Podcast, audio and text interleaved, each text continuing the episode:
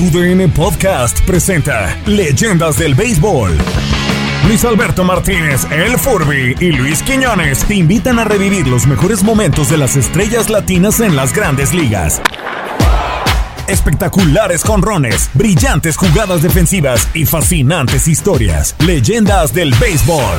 Hola, ¿qué tal? Bienvenidos a un nuevo episodio del podcast Leyendas del Béisbol, una producción de TUDN Podcast que cada semana actualizamos repasando la carrera de quienes han sido dignos representantes del béisbol latino dentro de las grandes ligas. Yo soy Luis Quiñones y hacemos este doble play béisbolero con un buen amigo, el tocayo Luis Alberto Martínez, el Furby. Para hablar de béisbol hay que llamarse Luis también, Furby, ¿eh? aquí en este podcast de leyendas del béisbol. ¿Qué tal? ¿Cómo estás? Hoy con un invitado especial, un venezolano que sin lugar a duda, Furby, creo que eh, está considerado uno de los mejores peloteros de, ese país, pero además en su posición en la historia del béisbol de las grandes ligas hay que quitarse el sombrero.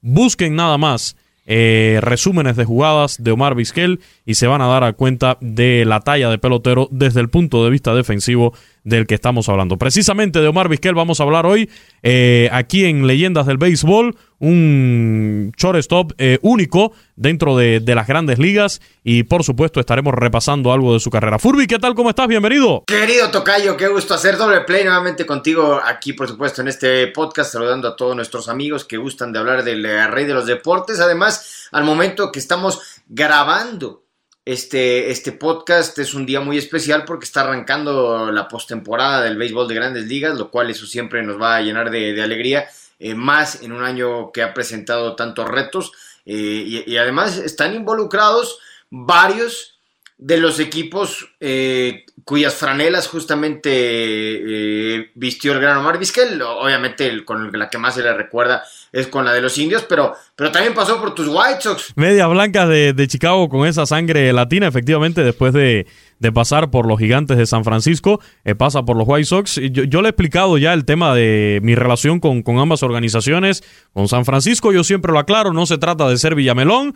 Fue la primer gorra que me regalaron cuando yo era niño del béisbol de las grandes ligas. Era de los gigantes de San Francisco. Después también eh, me cayó en mis manos eh, una revista de la temporada del 99 de los White Sox. Y por ahí también empecé a seguir a, a ese equipo. Y bueno, como tú dices, ahora en la actualidad, con la relación que tiene con los peloteros cubanos, pues nos mantenemos también eh, siguiendo a estos White Sox. Eh, hablamos de un trotamundos también, Furby.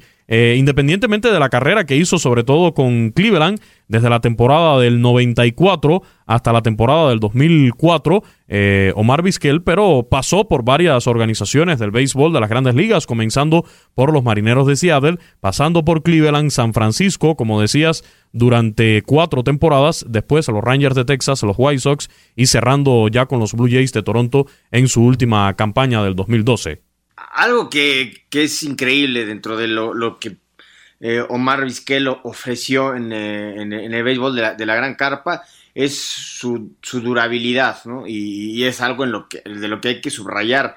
El, el, eh, y lo hemos mencionado cuando siempre hablamos de, de, de, casos de grandes peloteros, la, la disciplina, el, poderte mantener en ese nivel de béisbol de tanta exigencia, porque muchas veces no nos damos cuenta de lo que significa el poder eh, llegar y asentarte en, en, un puesto titular tanto a la defensiva y, por supuesto porque se te, te, se te, exige también la mayoría de las veces que batees. Entonces, no, no, como que no dimensionamos. Bueno, ahora que Vizquel haya estado en el béisbol de grandes ligas prácticamente hasta los 45 años de edad, sí, ya si quieren al final de su carrera como, como, un utility, ya no como un pelotero de todos los días, de cualquier manera es algo de asombroso y de lo que también tenemos que, que, que platicar. Y que también me da consuelo, nos da consuelo, Furby, a los 45 años, yo que estoy llegando a los 30 apenas, eh, a los 40, no, porque llega algo de preocupación, no, aquí aparecen estos peloteros, estos atletas,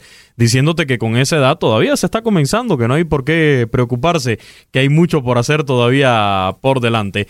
Pero como ya decíamos, eh, una carrera Furby que comenzó eh, para, para, Omar Vizquel, eh, sobre todo, eh, digamos, llegar al béisbol de grandes ligas, como siempre hemos dicho, tener ese choque ¿no? con, con la realidad, debuta a la edad de 21 años un pelotero muy, pero, pero muy joven, el 3 de abril de 1989 y como ya tú decías, hasta los 45 años, hasta el 3 de octubre del 2012, cuando eh, disputa su último juego en grandes ligas, eh, debutó contra los Atléticos de Oakland. Omar Vizquel cierra su carrera en el béisbol de las grandes ligas en un choque contra los mellizos eh, de Minnesota.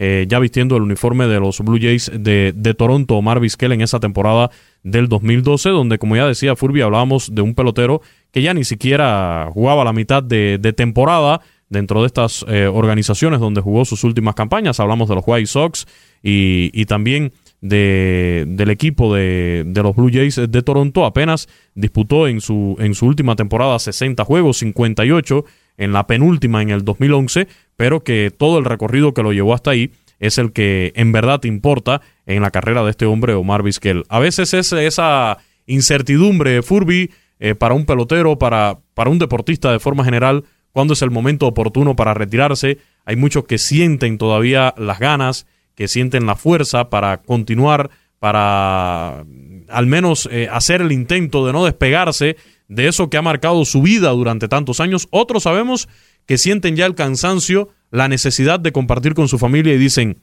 hasta aquí, vamos a guindar los, los spikes, los guantes y, vámonos a descansar, quizás trabajando todavía en el béisbol, pero de otra manera que no sea esa exigencia del día a día dentro del juego de pelota. Pero bueno, en el caso de Vizquel, llegó, como ya tú decías, hasta los 45 años jugando en el béisbol de grandes ligas. Sí, es, eh, eh, es de verdad admirable y además eh, tiene varios récords. en su momento ser el, el, más veterano en jugar la posición de shortstop, porque todavía a los 44 años la llegó a, a, jugar en, en, la, gran carpa ya en ese cierre de, su carrera con, Toronto, pero hay que hablar de, de, Lomar Vizquel, yo creo que el que todos eh, recordamos con los indios de Cleveland, un equipo con el que llegó a par de, series mundiales. Eh, y, justamente en, su mejor momento.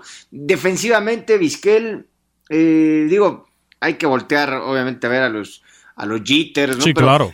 Pero, pero eh, era eh, muy similar en ese sentido por lo espectacular y lo seguro que, que, era eh, Omar Vizquel justamente en las paradas cortas. Además, en una época donde particularmente estamos hablando de finales de los noventas, cuando vive su, digamos, su madurez y plenitud como, como, como beisbolista, donde hacia donde observaras, particularmente en la Liga Americana, había tremendos, tremendos peloteros ocupando las posiciones de, de, shortstop, ¿no? Ya, ya hablábamos de, Jeter en los Yankees, o, volteabas a, Boston y, se encontraba un tal eh, Nomar García Parra, y si, si volteabas a, Baltimore, en fin, a donde observaras, había muy buenos peloteros en la posición de, shortstop, y aún así Omar Vizquel eh, pues no en balde, ¿cuántos fueron? ¿11 eh, guantes de oro, mi querido Tocayo? 11 guantes de oro de, Omar Vizquel en su carrera del béisbol de, de las grandes ligas. Estamos hablando de otros tiempos, estamos hablando de otros tiempos porque sabemos, hoy se le exige, y era algo que escuchaba hace unos días en una transmisión, hoy se le exige a todos los peloteros eh, que bateen, no importa cuál es la, la posición. Sabemos que en años anteriores, eh, posiciones como la del shortstop, el centro del terreno, el jardinero central, eran posiciones más bien defensivas. Usted prácticamente se tenía que preocupar por defender y, nada más. Eh, ya si bateaba era un extra en ese tipo de posiciones, pero hoy en la actualidad sí se le exige que batee. Sin embargo, eh, en este caso estamos hablando sobre todo de un shortstop muy pero muy espectacular y que poco a poco Furby, poco a poco, eh, en, el, en el caso de las votaciones para el Salón de la Fama ha ido ganando votos aunque todavía se ve un poco distante ¿no? De, cumplir ese sueño de llegar a, Cooperstown. Sí, eh, ojalá que se dé. Vamos, los, los números están ahí. Eh, sí, los, los 11 guantes de, oro, tres veces All Star. Eh, obviamente los 24 años en grandes ligas es para mí motivo suficiente para, para, para que tenga esa, esa entrada al, al, Salón de la Fama, más de 2.800 imparables, eh, se robó más de 400 bases, en fin, en fin, un pelotero completísimo. y, sobre todo eh, elegantísimo en la, en, la, en, la, en la, defensa. No sé, no sé qué, qué, qué es lo que impide que, que, que Vizquel esté en el, el, en el Salón de la Fama. Ha ido, la, buena noticia es que en, en los tres años que ha estado ya en la boleta, ha ido sumando cada vez más porcentaje de aceptación en cuanto a los votos, ya está arriba del 50%, aunque se necesita el 75% para poder eh, ingresar a, a, Cooperstown. Pero, pero vamos, eh, su, porcentaje de fildeo eh, es de los más altos en, la historia de los parados en cortos de grandes ligas, con, con al menos 500 juegos en, participados en el mejor béisbol del mundo. Y digamos que era un, pelotero defensivamente perfecto.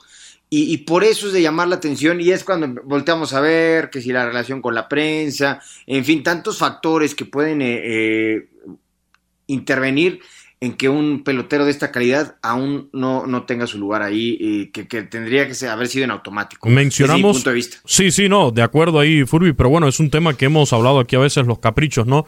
De la Asociación de Escritores del Béisbol de Norteamérica con esto de las votaciones para el Salón de la Fama de, las grandes ligas. Tienes que caer bien, Furby. Tienes que caer bien también a veces para, para, para poder llevarte esos votos necesarios que te puedan meter. Hablábamos de los guantes de oro. El primero fue en la temporada del 93, cuando todavía vestía el uniforme de los marineros de Seattle. Y de ahí en lo adelante, eh, desde el 94, cuando debuta con los indios de Cleveland, ganó eh, el guante de oro de forma consecutiva hasta la temporada del 2001 también con, los indios de Cleveland y después volvió a repetir ya en las campañas del 2005 y del 2006 vistiendo eh, el uniforme de mis gigantes de San Francisco de, de, toda la vida. Precisamente del tema de los guantes de oro que ganó Omar Vizquel en su carrera en grandes ligas, cuáles fueron los más importantes. Eh, habló con Luis Ojo, otro venezolano también distinguido en su carrera en el béisbol de las grandes ligas, en un Instagram Live reciente. Así que escuchemos en la propia voz de, Omar Vizquel. Eh, para él, ¿cuál fue el guante de oro más especial y una que otra anécdota también relacionada con el tema? Pero el primero es el más difícil porque uno nunca sabe dónde puedes estar parado ante los, eh, ante los, demás campos cortos. Este, Greg Gagne, Carl Bricken, Tony Fernández, Oswaldo Guillén. Esos eran los, los sobre todo cuando estaban dictando eh, su pauta, que cuando yo llegué chamito, que no sabía dónde estaba parado, y la gente eh, hablaba comentarios, sí, el chamo es bueno, tal, pero no batea y y bueno, y poco a poco uno se va colando, se va conociendo en el mundo del béisbol y yo creo que ese fue el más difícil. Si tú supieras que en el año 93 este, yo tuve una tremenda temporada, tuve apenas siete errores en las grandes ligas en 150 partidos y no me dieron el guante de oro. Este, todavía parece que estaba muy novato. Sin embargo, el año después de eso cometí 10 errores y fui capaz de ganar un guante de oro. Entonces, uno nunca sabía si era por la cantidad de errores o por la jugada. Este, la gente nunca sabía cómo era que se, que se catalogaba un guante de oro. Pero a raíz de ese primero, este, todos los demás fueron eh, viniendo eh, con, con, bastante consistencia. Y eh, algunas veces me sorprendía porque tuve un año, en verdad en el año 99, como que fue, que yo tuve un problema con el brazo estaba jugando lesionado y no quería salirme del, del line-up, este, cometí 18 errores y ese año yo creía que iba a perder el guante de oro. Y sin embargo me lo dieron. Ah, Pero al mismo tiempo, después de eso, como del año 2003 creo, este, hice apenas seis errores y no me dieron el guante de oro, se lo dieron a, a Alex Rodríguez o de un año que se lo dieron a Jeter pero, pero en realidad no, este, uno nunca sabía hasta el final si, si le iban a otorgar a uno ese guante o no. Lo importante es que la consistencia tuvo ahí, Luis. Este, tú te mantienes consistente haciendo alrededor entre 6 a, a, a 14 errores y vas a estar en la pelea. En Ford creemos que ya sea que estés bajo el foco de atención o bajo tu propio techo, que tengas 90 minutos o 9 horas, que estés empezando cambios o un largo viaje, fortaleza es hacer todo, como si el mundo entero te estuviera mirando. Presentamos la nueva Ford F150 2024. Fuerza así de inteligente solo puede ser F150. Construida con orgullo Ford. Fuerza Ford. Sigue a nuestros anfitriones en redes sociales, arroba Luis El Furby y arroba Luis Quinones 90-bajo en Twitter. Sé parte de la conversación y déjanos tus propuestas de leyendas del béisbol. Haz un gran fildeo con tu VN Podcast. Un pelotero que, como ya decía Furby, mm, destaca también por sus cualidades eh, a la defensiva sobre todo, pero cuando vamos a repasar también lo que fue el desempeño eh, ofensivo en estas 24 temporadas nos encontramos con un total de 2.877 imparables en el béisbol de, las grandes ligas en un total de 2.968 juegos que disputó. Estos son también números importantes, Furby, eh, que hay que mencionar la cantidad de juegos en el béisbol de las grandes ligas, la cantidad de temporadas y de juegos eh, como shortstop. Eh, son números que, pasan a la historia dentro de la carrera de, Omar Vizquel. Un total de 80 honrones, impulsó 951 carreras en todo su recorrido por el béisbol de, la MLB y finalmente su averaje de por vida fue de 272 en estas 24 temporadas que jugó en, el mejor béisbol del mundo en la Gran Carpa. Sí, digo, totalmente se le reconoce a Vizquel su, su valor defensivo porque no era un bateador espectacular, no era un bateador de cuadrangulares, eh, no tenía justamente ese poder, pero sí tenía muchísimo, eh, digamos, contacto con la pelota. Era, era, un pelotero muy difícil de ponchar. Su porcentaje de, ponches por campaña era eh, ínfimo, de verdad era complicado. Y, al contrario, tenía una gran capacidad, sobre todo para, para sacrificarse eh, y, mover a los, a, los, peloteros, lograr impulsar esa, esa, carrera eh, importante, e, e, en, fin. Sí, no, no era un bateador de cuadrangulares, pero eh, era aún así un, pelotero muy completo, Vizquel, y, y, de verdad no se entiende el tema del Salón de la Fama, por qué no, todavía no tiene su lugar garantizado en, en Cooperstown.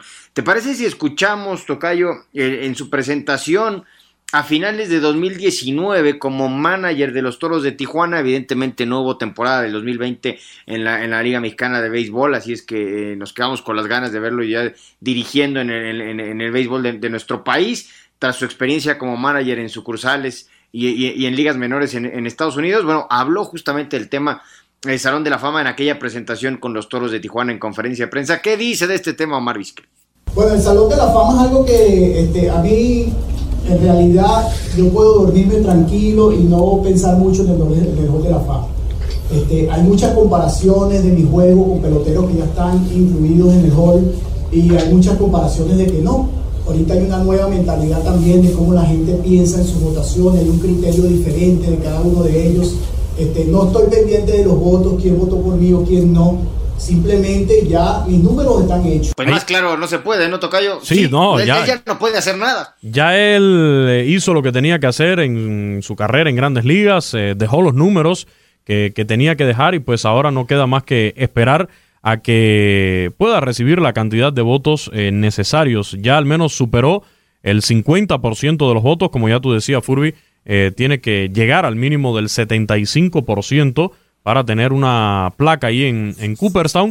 Y bueno, aquí el añadido es que sería el segundo eh, venezolano también en estar en, el Salón de la Fama acompañando a, Luis Aparicio, otro shortstop que en 1984 y durante seis años tuvo que esperar también para convertirse en el primer venezolano en el Salón de la Fama de las Grandes Ligas ahí en, en Cooperstown. Furby, muchísimas gracias por este nuevo episodio del podcast Leyendas del Béisbol, una producción de TUDN Podcast que cada semana actualizamos a través de nuestras plataformas en Spotify, en Apple Podcast, en Google Podcast, también en TuneIn y en la aplicación de Euforia. Sin duda, eh, un placer como siempre en este doble play, querido Tocayo, y algo que de verdad me gustaría mucho es observar pronto en el Salón de la Fama a este tremendo pelotero al cual le hemos dedicado hoy el podcast al gran Omar Vizquel. Así será, yo espero que, así sea. Eh, todavía le quedan años por delante a Omar Vizquel en esas votaciones y creo que ha sido bastante alentador, ¿no? Ver cómo ha ido avanzando poco a poco en el número, en el porcentaje eh, de votos necesarios para llegar al Salón de la Fama de las Grandes Ligas. Muchísimas gracias a todos los que eh, nos acompañaron en este nuevo podcast de Leyendas del Béisbol. La invitación para que lo descargue, pero por supuesto para que lo comparta y nos deje sus comentarios en arroba TUDN Radio. Hasta la próxima. Gracias por acompañarnos en este recorrido beisbolero. La invitación está abierta. Te esperamos en un próximo episodio de Leyendas del Béisbol, una producción de TUDN Podcast.